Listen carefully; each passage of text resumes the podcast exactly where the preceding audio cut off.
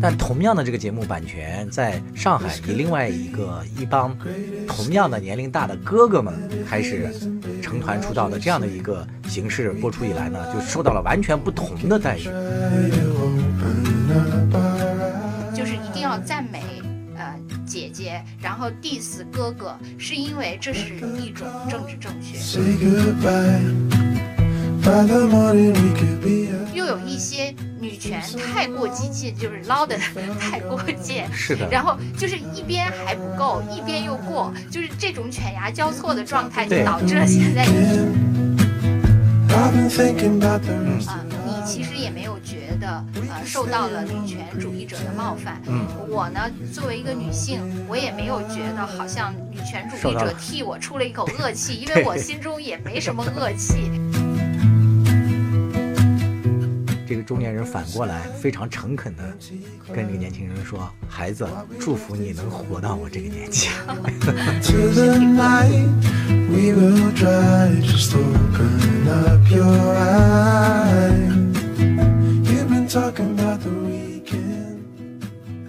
生活将将就就，难得讲究讲究。与其喋喋不休，不如一起将进酒。大家好，我是江山，我是兔子，欢迎收听《将进酒》新一期的节目。就近期关于网络上有几个和这个性别啊有关的呃新闻啊，我把它串一下。一个是《追光吧哥哥》这样一个综艺节目，上海台播出的啊。这个节目呢，其实它的本质呢是和这个年初大热的那个女性的节目叫《乘风破浪的姐姐》，应该算是对标的吧。这么一档综艺节目，只不过换成了这个男性啊。播出之后呢，跟那个《乘风破浪的姐姐》完全相反，就是受到了大家的一致 diss，这是第一件事啊。第二件事是有一个脱口秀的挺热门的一个女演员叫杨丽，演出上讲了一些关于性别的一些言论吧，就引发了很多争议。这几件事呢，都跟这个男女的某一种对立吧有关系。我们今天就想跟大家聊聊这几件事儿。对，其实现在网上那个关于女权其实是很热的一个话题，因为男女这件事情，其实这种差别是无处不在的。对，因此在一切事情上，一切社会事件上都可以表现为男女。对，被那个 网上人嘲笑成什么中华什么田园女权，对田园女权是已经有一阵儿了。嗯，但是相对标志性的事件，可能之前就是那个 Me Too 中国版的 Me Too 嘛，咱们就是说在国内哈。之前海外的那个 Me Too 之后，中国就有一串儿那个关于性骚扰的这个 Me Too 问题，嗯，最后好像也就不了了之了。对，但是呢，又是在各种社会新闻上，也是男女的对立，然后在就现在在综艺上，其实也体现出先最先是这个什么姐姐哥哥的问题，差别非常大，就是关于姐姐和哥哥这件事儿嘛。我就觉得很有意思啊！你看，关于这个乘风破浪的姐姐，她的定位是一些三十以上的这个女性吧，呃，不能算一线了，就是不太红的女演员。但是呢，把她们这个召集到一起呢，让她们重新以这个少女团体出道成团的这样一个形式吧，来做一些竞演。这个节目呢，就是从一开始就被大家高度评价啊，就说这彰显了什么女性自强不息。活出自我等等啊，一些给他那个上了不少价值嘛。包括到最后这些姐姐成团之后，虽然说当有了一些这个互相私翻的这么一些，呃小小的一些花边新闻吧，但是也不影响他们持续走红嘛。到他们现在的那个综艺在在湖南台播出，还依然是受到了大家很多的一些关注嘛，还有很多姐姐粉在持续关注。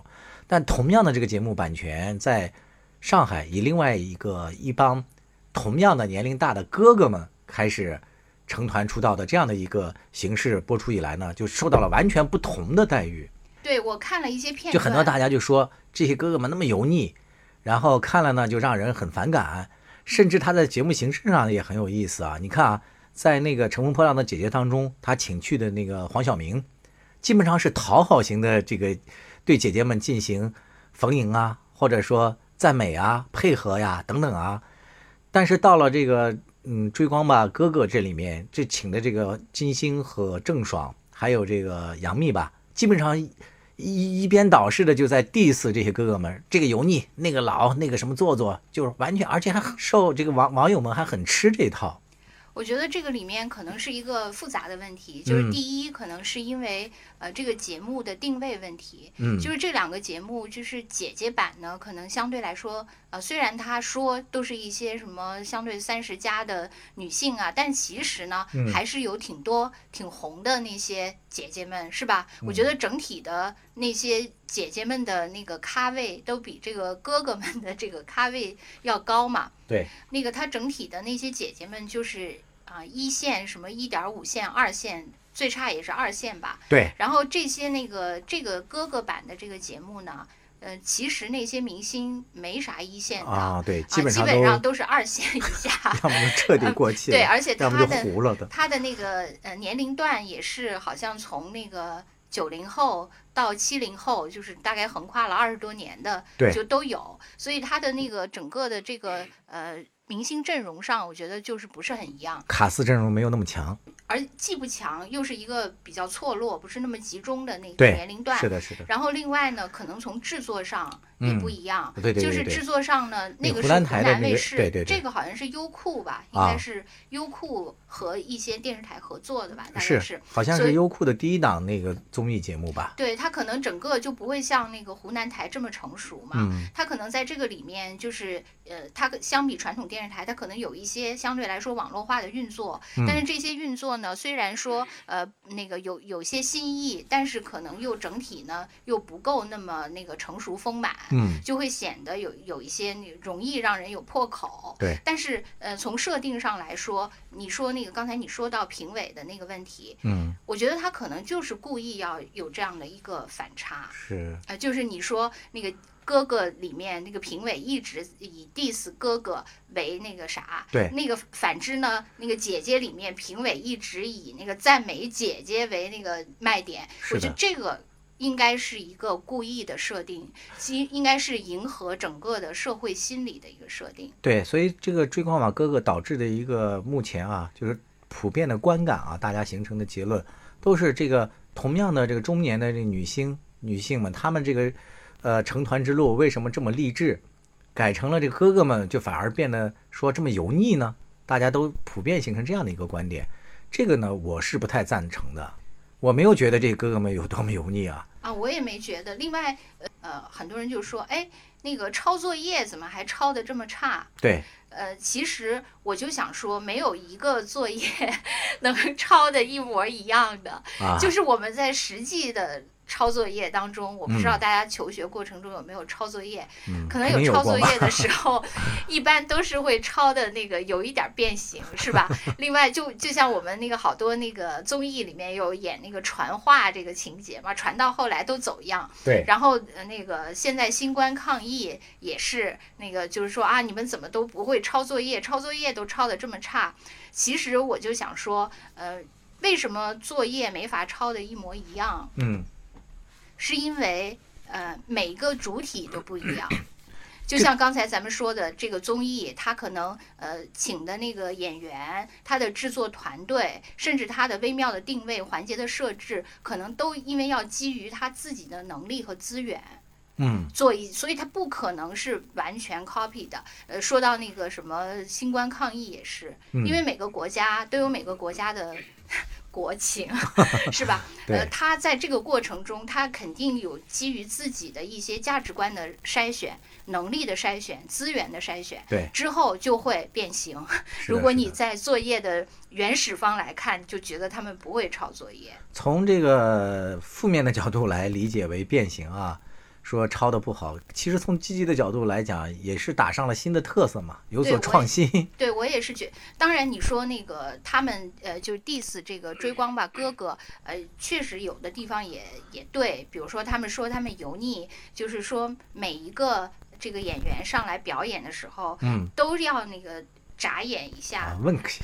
对，就他们这个确实有点单调。对，就是模仿那些少年的小男团嘛。对对，另外呢，他们这个里面由于那个年龄段跨度比较大，就是那些年龄大的人，那个演员呢，呃，他可能确实有点名气，但他现在确实就是。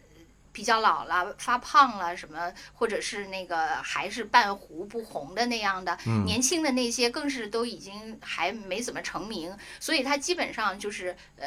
就是如果是以那个蔬菜的状态，就是要么就是有点成熟的有点蔫了，要么呢就是还没熟，基本上是是这样的一个那个青黄不接的一个状态嘛，可能也也导致他那个。网上有一句特别恶毒的话嘛，就说那个少年们，呃，给大家是在放电，就眨眼嘛。嗯。说哥哥们放电是在投毒。对，就是他们总说油腻什么，呃，什么要再上来什么洗洁精之之类的那些，经常是会说这些。这是我我为什么最想聊这个娱乐性的话题的这一个角度啊。我从这个大家关于这个，就是因为呃性别不同所体现出来的完全不同的这个结论啊，体现出来的是整个社会对这个男女性别的差异的一种满满的恶意。对，因为现在就是为什么就是关于我自己也是一个女性，但是呢，呃，就是关于女权这个事情呢，呃，其实在网上引起了很大的那个争议。嗯，因为嗯，一件事情可能就是当你觉得呃这个事情太向左偏，因此我就要那个向右偏，以把它矫正过来。就是一定要以另一个极端来矫正原来的那个极端，非此即彼。对，好像往往容易走成走向这个。其实这个女权为什么也招致了一些人的不满，也是因为就是呃，可能男女平等是一种，就至少在现在语境下是一种政治正确。但是这种政治正确呢，就有的时候就滑向了极端。我觉得为什么就刚才你说的这种现象，为什么它可以就是一定要赞美呃？姐姐，然后 diss 哥哥，是因为这是一种政治正确。嗯，你这样做就不会被群嘲，对，反而是暗合了刚才说的政治正确。那大家好像就是一种默认，大家都接受这样的一种那个反差。你看啊，现在我觉得就是关于一档综艺节目呢，每个人有不同的观感，这个是挺正常的，因为审美嘛，是吧？本身就是。基于他个人的一些情感和经历，有独特的爱好和偏好，这个都很正常。但是呢，整个的呃新闻舆论，还有包括这个网上的言论，都形成了一边倒式的这种评价，人人都以这个 diss 这个哥哥们为乐，都说他是充满了油腻感，说这个哥哥们做作，说什么那个老态龙钟，不懂什么那个叫帅。我觉得本质和这些姐姐们去努力有什么区别呢？就是换了不同的性别，这姐姐们同样也是一开始才艺很差呀，经过一层层的这个扒皮式的训练，努力的这个挥汗如雨式的训练，最终就是这个才艺一层层的进步嘛。那哥哥们也是这样呢。我觉得应该还就是刚才说的那个问题，它就是一种政治正确，对，或者是社会舆论导向在这些综艺上的一种投射嘛。是的，我觉得这个是非常值得讨论的。你比如说，就是其实有的时候呢，呃。你是真正的弱者，可是呢，你在这个公共话语平台上，反而你可以尽情的 diss 别人，因为你在现实中好像像现实中的一种反哺一样。你比如说，呃，就拿呃那个美国社会来说吧，你比如说你是一个黑人，嗯，然后呢，你可能在那个。呃，diss 一些白人的权贵，对这个就没问题。是的，但是反过来，如果一个白人去 diss 黑人，那就是歧视。没错，因为它里面就是有刚才的那个所说的一种政治正确，一种社会舆论在打底。嗯，当然，你如果说从另一个方面 来说呢，就是这可能也是。弱者唯一的挣扎，因为他在生活中实际已经是弱者了，但是他在这个呃舆论的那个平台上就又扳回了一分。对你说的这点特别对，也可能是在现实社会当中，这个男性啊，强权社会啊，可能还是占一定的优势的，在很多方面，你看在这个节目里面也有所体现。就按照你刚才的理论来套的话。正是因为在呃现实当中，女性在某些领域啊，很多方面还是相对的处于弱势群体这样一个范围内嘛，所以在节目里面，你看，比如说像《乘风破浪的姐姐》的时候，黄晓明对这些姐姐们就小心翼翼、刻意逢迎，甚至不惜说很多假话。很多人说他没有理解《乘风破浪的姐姐》的这个精髓嘛，就是好像他觉得这些姐姐去参加这些节目是一个奇耻大辱，是承认了自己不红。是一件悲哀的事情。但是到了这个《追光吧哥哥》这档节目里面，这些人确实也不红，但是呢，金星呢就可以肆无忌惮地嘲笑他们。我现在觉得呢，就是现在这个《追光吧哥哥》被全网 diss，可能恰恰。是制作方当时想达到的，对本意之一，就是因为它可能有些变形，但基本它的设定，我觉得还基本是达到了。因为有这么几个原因嘛，第一就是现在的综艺节目啊，或者说网络上的一些产品啊，还有一些什么人物形象，它追求的并不一定是美誉度，只要知名度够高，都能给大家带来一些的这个利益嘛，是吧？呃，另外一个问题就是你刚才说的政治正确嘛，因为嘲讽这个男性。或者说消费男性，就讥讽男性，并不会给他带来一些负面的东西，负面的东西，所以很安全。对，就是其实呢，就是乘风破浪的姐姐呢，也是。正面那个顺应了女权兴起的 这个社会思潮，对，然后产生了这么一个节目，是的。然后这个追光吧哥哥呢，是反向来迎合这个思潮诞生的，对，因为他以他的反面然后 diss 他的反面，然后来迎合这种思潮，确实在某种程度上可以这么解读。对，是的，你这个说的非常的到位。大家好，我是北京电台主持人耿化，朋友们都爱叫我带货达人。这一次我代言的是一档生活脱口秀《将进酒》，由我的两位老友江山兔子出品，社畜日常必备，通勤路上首选，华语地区包邮。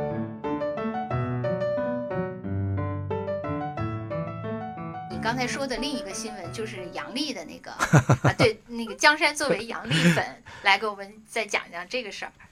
杨笠啊，是我一直非常喜欢的一个脱口秀的女选手嘛，她是应该参加了两届这个脱口秀大会嘛，第一届没有进半决赛吧，第二届呢就是进了总决赛，而且还是最后得了第四名吧，就成绩非常好。第二届的脱口秀大会上，基本上一些比较。出圈的火爆的段子都是由杨笠带来的嘛，就是给我留下印象比较深刻的，呃，当然也是引起社会轩然大波的，就无外乎是关于性别的一些讨论嘛。说我就觉得好多男的，他明明看上去那么普通，却为什么这么自信？就这句话实际上是真的让很多男人感到非常不舒适了嘛。还有那个，我完全没有，就是还有什么像这个。楚音呐，什么一些比较有名的大学教授也是参加《奇葩说》的嘛，这些人都是公开出来，不说下战书吧，就是公开的反对那个杨笠，也来对他进行了一些那个讨伐嘛。反跨年会上，然后杨笠又做了一段那个演讲嘛，他做了一段演讲，里面就又说了几句话，那个话的意思呢，可能也是跟这个男女性别差异有关。它里面有有几句词，其实是以开玩笑的形式说出来的，比如说，呃，这个男性。呃，没有什么底线呀，或怎么样？其实完全是以玩笑的成分在开玩笑说出来的嘛。嗯。但是他可能这种玩笑的形式引起了像池子他们这些不满嘛。他觉得这个里面可能有利用什么性别差异啊这些，呃之嫌疑吧。啊，他就觉得脱口秀不应该去利用这些。对，不应该利用这些比较敏感的话题。不应该以此为梗。对对对，是的啊，所以很多人觉得不舒服嘛。就像你刚才问我说有没有感觉到不舒服啊，我完全没有。而且他一直在说，他是对某些男性的一些观感。哦，对，我看到有些人在说说那个对他不满，就觉得他有一点开地图炮，就是他没有加上有些啊，就是他的话听起来像泛指 啊。我觉得这些人实在是太敏感了，就是从我这样一个心里头没有什么芥蒂的人去听啊，他虽然说是指男性，但是如果我不存在这样一个问题的话。那我觉得他就没有说我，恰恰你可能心里头有这样的东西了，你才会杯弓蛇影，觉得他在暗指你。对，因为就我觉得咱们俩在这件事情上是一样的，就是说同样在女权上，嗯啊，你其实也没有觉得呃受到了女权主义者的冒犯，嗯，我呢作为一个女性，我也没有觉得好像女权主义者替我出了一口恶气，因为我心中也没什么 恶气，可能我觉得我们俩也许是少数吧，是的啊，但是我我想说哈，我我理杨丽的这事儿我还能再说几句啊，因为我很喜欢杨丽嘛。就是因为我觉得杨笠她的那个很生动，她捕捉这个从现象啊捕捉本质的能力，就是这个淬炼的能力特别强。我觉得她挺敏感的，模仿能力也很强。她有时候模仿这个生活当中确实有一些男人是非常的自以为是、好为人师，等等吧，这些确实是有这么一类人存在的。那杨丽把这些人进行了一些讥讽，我觉得没什么，因为杨丽在开这些玩笑的同时，她把她自己也同样进行了同等程度的 diss，她也没有把自己多么凌驾在这些人之上，充其量是一种幽默态度，并不只适用于男性或者女性的。我觉得非常有意思，展现的只是她个人的智慧。我觉得杨丽并不是任何一个什么性别歧视者，相反，她在节目当中，她反而说了好多男性因为这些特点反而显得特别的可爱、憨萌，她反而更爱男性了。你说，如果真的是 是有这个所谓的性别歧视的话，我觉得不会公开这么去说吧？我觉得只能说某些男性，某些啊，实在是太自卑。太个敏感了，我觉得可能也是因为就是刚才咱们说的，呃，第一个话题的那个背景吧，嗯，就是因为可能最近女权主义比较活跃，嗯，就是他那个包括他也比较勇猛，啊，对，可能很多男性在那个之前已经饱受那个女权的霸凌，哎，我觉得说到这儿啊，你可能要给我们某些听众啊稍微普及一下，因为有些人还不太。明白嘛？就所谓的这个中华田园女权，它到底指的是什么东西？稍微解释一下，大家就会更理解我们的选题这个你来解释吧。女权这个事情在世界范围内，女权也是一个抄中华田园女权是抄作业的产物。对对对，它在世界范围内呢，它是一个讲究男女平等啊，是这么一个，其实在世界范围内是一个政治正确的一个事情嘛，也可以应用到普世价值上去，都是大家不会反对它的。但是在中华田园女权上呢，它在这个操作过程当中呢，就有点超走形了。它这个超走形表现在呢，我觉得是双标吧。它既要享受女性在呃社会当中的一些特殊的福利，同时呢，他还又要利用女性的所谓的弱势这种情况下呢，去争取更多的对自己有利，在某种程度上反而是对男性的某种。侵权的，他 捞过界了。对，过界，对对的，就是捞过界 了。对对对。对，其实呢，就是整个女权兴起肯定是跟这个社会变化相关的嘛，因为以前可能女性。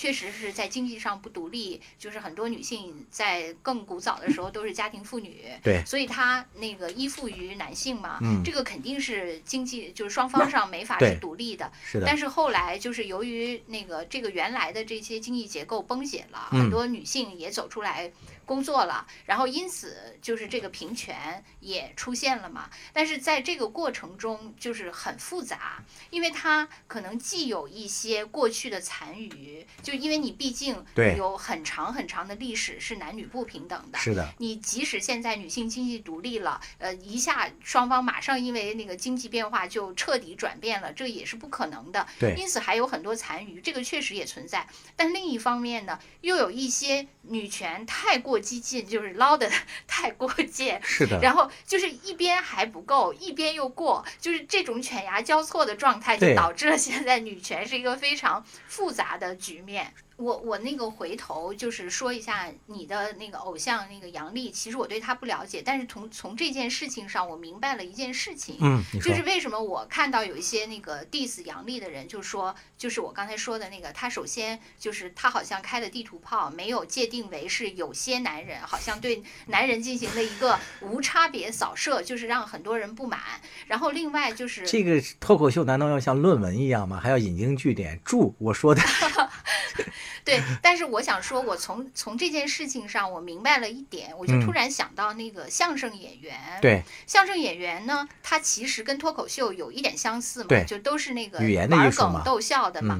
但是呢，你又会发现呢，相声演员他往往就是要么是自我丑化，啊，要么就是搭档搭档，就比如说于谦儿的什么爸爸什么或怎样，他为什么是这样呢？是因为如果他拿呃，就除了他俩以外的人作为嘲讽对象，可能就会，嗯。对，引起某些人的不舒适对，就会招致不适。因此，他只能拿他自己或他搭档，因为他们俩都已经有一种默契，甚至他搭档的家人，什么爸爸、什么妈妈的，什么都已经大家都有这个默契了。我们就贡献了，我们就可以说，这个可能确确实实，他为什么会形成这样一种，就是他们的那个抖包袱的一种模式，恰恰也是因为经过了这种淬炼，发现这样就是最不能引起观众的那个不舒适感。嗯，因此我们就拿自己开涮，把自己那个你说的有道理，你说的有道理，因为那个相声作为咱们国家的传统艺术嘛，它已经百十多年的这个历史了吧，所以他已经可能估计已经犯了好多错了。但是脱口秀到中国不是啊，才刚刚这么几年。因为我开始没太懂，就是我不知道为什么相声艺术要是这样的，我就通过这件事情，我忽然明白了，就是他们为什么要自我丑化。是杨丽是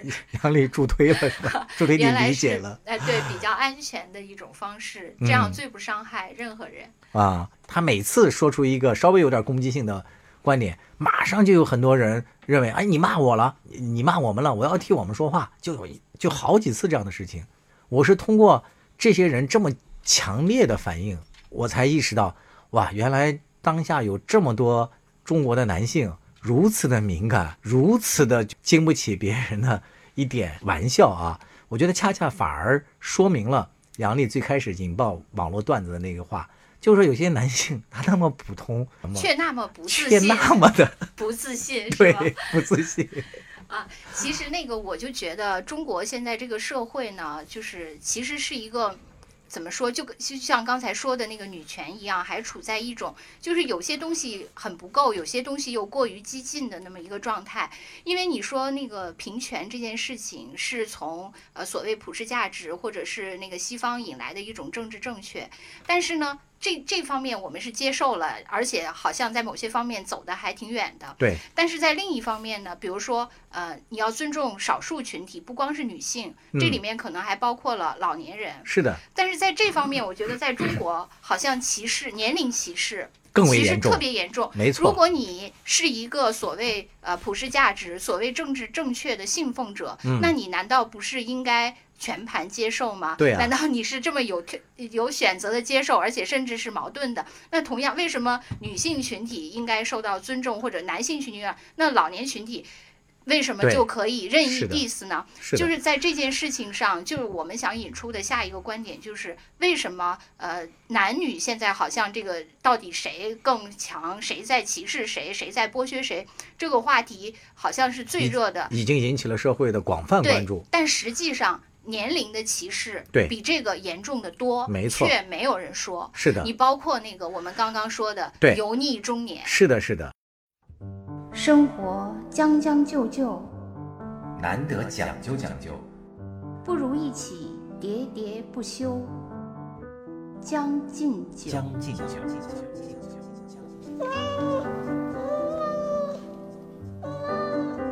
江山对这个早就不满了。当然了，我作为一个油腻的中年，哎，这下怎么说中了你？我早就觉得我受到了来自社会各个方面的那个严重的歧视。其实，关于所谓的“油腻中年”这个词，我本身还真的觉得挺不友好的。其实，按理说，在人的这一生当中嘛，中年实际上是活得最累的一个，是责任感最强的。他在这个年龄啊，且不论你责任感本身强不强，至少是加在你身上责任已经是最重的了。所以你上有小，下有老，你在事业上发展也是一个到了一个非常重要的一个阶段，在在那个社会上，在工作当中都是承担着最重要的角色的时候，这个时候你就像那个打游戏输出，这是要求你输出最强烈的一个阶段嘛。经常开车回家，有时候连进家门这个之前的那几分钟都很奢侈，要在车里待一会儿，嗯，那是唯一留给自己的时间嘛。这是中年人生存的就是很残酷的一个现状。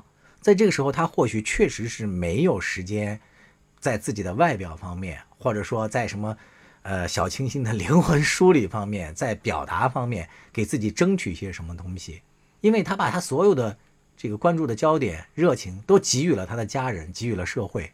在这个时候，我们给予这些中年人所谓的这些油腻，他们身材可能没有时间再进行自我管理了嘛？他们会发福，在外表的修饰上，他也不会为自己去买什么东西，可能钱都给妻儿、给孩子教育了，给这个父母买营养品了，给家里头什么做什么投资了，都用在这些方面了，所以他们的形象上会差一些。在现实当中，他也不得不向现实低头，所以在这个人情世故方面就显得比较练达，但这是他责任感的一种体现呀。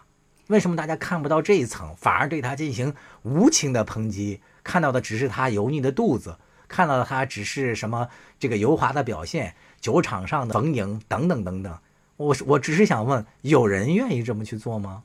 我觉得可能是因为你说的这些，就是只有中年及经过过中年的人才能理解。对。而现在经过过中年或者是中经过中年的，就是已经是老年人了。还有现在我们这些中年人，呃，他们已经不是。舆论场的主角了，而舆论场的主角是年轻人，他们没有经历过你刚才说的这一切，因此他不会理解的。我只能说一句话：这个世界啊，相对来说呢，还是公平的。你今天可能所付出的每一句嘲讽，二十年或者三十年之后。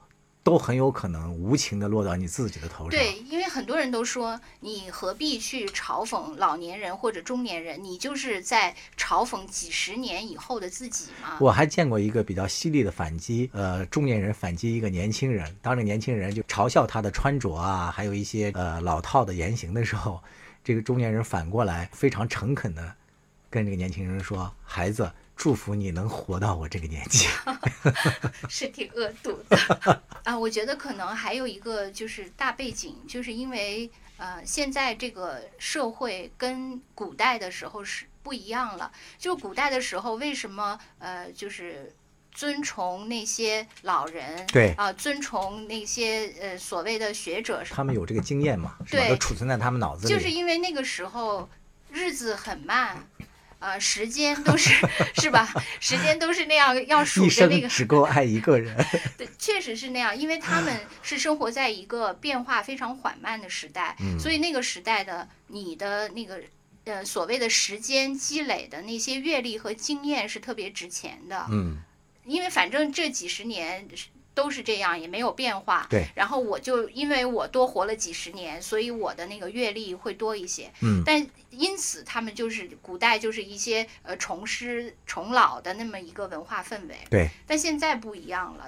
现在就是迭代太快了，都不用说你一辈子迭代两次，恨不得三五年、两三年就迭代一次。现在不是好多那个九零后的小孩都自己感慨吗？说那零零后都管我们叫叔叔、叫爷爷、叫大叔、叫什么的。对，就是因为这种特别快的迭代，就导致你你的经验。不但不是正资产，反而成了特别落伍的东西。是的，仿佛变成了你阻碍你前行的一些负担了。对，因此你中年人、老年人都成了就是 out 的代名词。嗯，根本就不可能是就刚才咱们说的古代的那种，还是什么呃那个尊老尊师重教，根本就不是那 样。因为你你早已经被迭代了好多轮了，你都是古早，你可能。咱们在大学里学的那些东西都已经成了古早的东西了。对，就是因为这种迭代的变化，就变成了一种这个社会就是特别对年轻有一种谄媚。是的，对你包括经常说我们这个是面向年轻用户的。对，我原来有一些疑问，我就一直在问自己，我就想，哎，不是说中国后来生育率下降了吗？对，就是其实呃，好像九零后、零零后，其实这。人口的占比并不并不多，而且从商业逻辑上也说不通嘛。你某些很多一些那个领域的消费能力最强的，恰恰不是年轻人呢。是，就是我的第二个疑问就是，那其实占人口相对来说比较大，就是中国人口暴增的，应该是六七十年代出生的人是暴增的，因此这。部分人他占的人口的比例肯定是比九零后和零零后要多。那为什么，比如说我作为一个那个商人，我为什么不去找一个更大的群体，而要找一个更小的？另外呢，就是这些中年人，他们也有一定的消费能力。那他们其实包括有一定的消费能力，而且他们要消费的东西还很多。对，因为你比如上有老下有小，他们都要消费，那你岂不是一个更有？呃，所谓的商业前景潜力的那么一个群体嘛，我这个一直不太明白。